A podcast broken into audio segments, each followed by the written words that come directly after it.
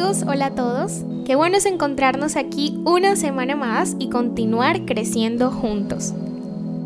Te doy la bienvenida al noveno episodio de este podcast y a una parte de mi corazón que pocos conocen.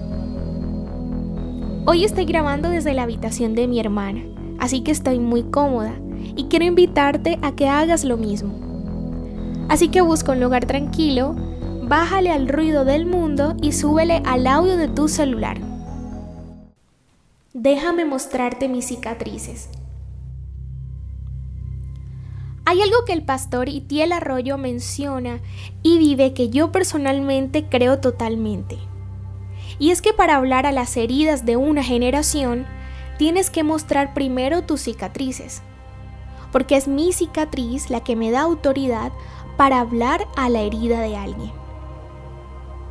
Hace un tiempo estaba demasiado desesperada, perdida y agobiada. No encontraba consuelo en nada. Cada día era igual al anterior.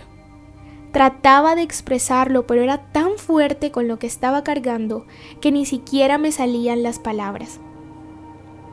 Así que una noche, ya ni siquiera recuerdo cuál fue el detonante, me encerré en mi habitación me coloqué los audífonos y comencé a llorar como nunca había llorado en mi vida.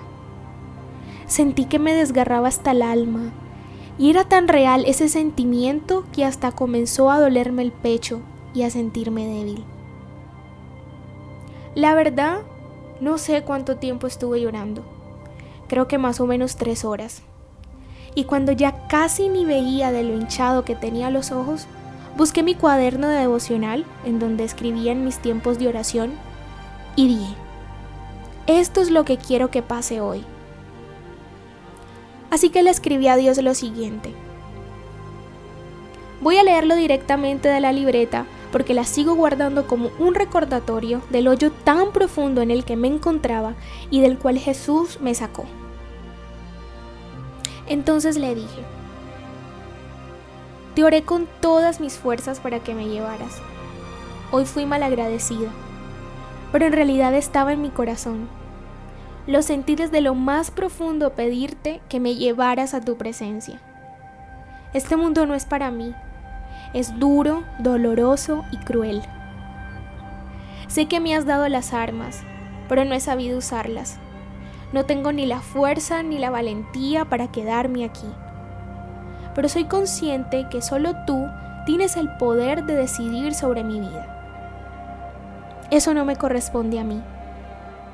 Tengo que decirte, Señor, que si el suicidio no fuera pecado, y si no tuviera tan claro que nunca te vería, ya lo hubiera hecho.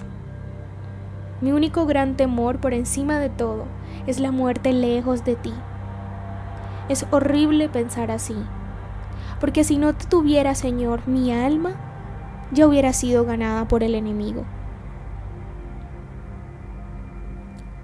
Para contarte esto hoy, no cambié ni corregí nada de lo que escribí en el pasado. Y si te abro mi corazón, es porque aunque fue un momento difícil y una herida que sangró demasiado, hoy la puedo tocar y mostrar con esa fuerza y valentía que un día le pedí porque ya se ha convertido en una cicatriz de esas que no puedes ocultar porque demuestran que tu vida ha sido salvada.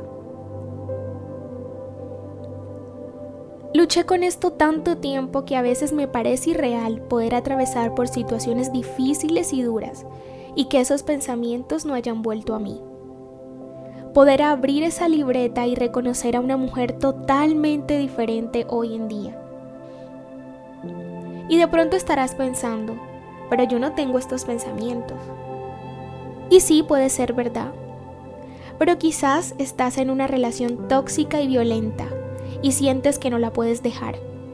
Sufres de maltrato intrafamiliar, tu matrimonio no resultó como lo esperabas, te embarazaste muy joven y te dieron la espalda y sientes que lo has perdido todo. Buscas y te esfuerzas por encontrar un empleo pero no lo consigues. La nevera de tu casa está vacía, no tienes cómo pagar tus estudios, no tienes el cuerpo, ni la ropa, ni los zapatos que deseas, eres víctima de abuso, sufriste un aborto, te estafaron y robaron todo lo que tenías, Tienes un padre o una madre alcohólica. Eres adicto al sexo o a las drogas. En fin, tú sabes mejor que nadie por lo que estás atravesando. Es posible que ahora tú seas mi yo del pasado y hayas llorado por horas, se te haya desgarrado hasta el alma, te duela el pecho y te sientas débil. Pero ¿qué tal si hoy lo escribes? Si coges una hoja y le dices a Dios todo lo que estás sintiendo en este momento, sin reservas y sin cohibirte. Encuentra tu forma de expresarlo. Cuando termines, por favor, no lo botes.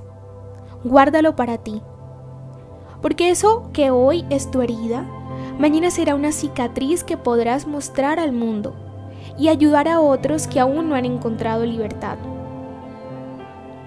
Quiero que sepas, tú que estás escuchando, que este mundo te necesita. Necesita escuchar tus palabras. Necesita ver tus acciones. Necesita ver cómo contribuyes para cambiarlo. Estás siendo reclutado en el ejército de los vencedores. Y como buen soldado que ya ha ido a la guerra, no hay nada que pueda hacerte frente sin que antes encuentres la estrategia para vencerlo. Te dejo con esta promesa para ti y que yo también la atesoro para mí. Pues yo te sostengo de tu mano derecha.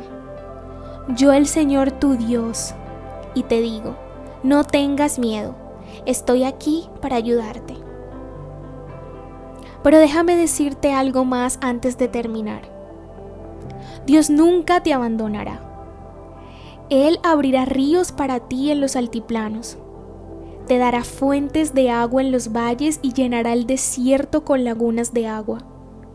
Por la tierra reseca correrán ríos alimentando los manantiales. Plantará árboles en el desierto árido, cedros, acacias, mirtos, olivos, cipreses, abetos y pinos.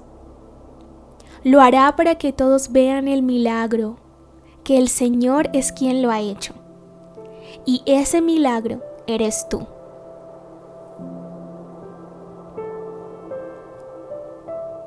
Ya sabes que siempre puedes compartir este podcast si te sientes identificado o si conoces a alguien que pueda necesitarlo. Quiero que sepas que te entiendo y que estamos juntos en esto pero sobre todo que este es nuestro lugar seguro. Recuerda que puedes escribirme al correo ayudacódigo s2020 o seguirme en redes sociales como Carolina G94. Estaré esperando por ti, deseosa de ayudarte. Abrazos cálidos, Carolina.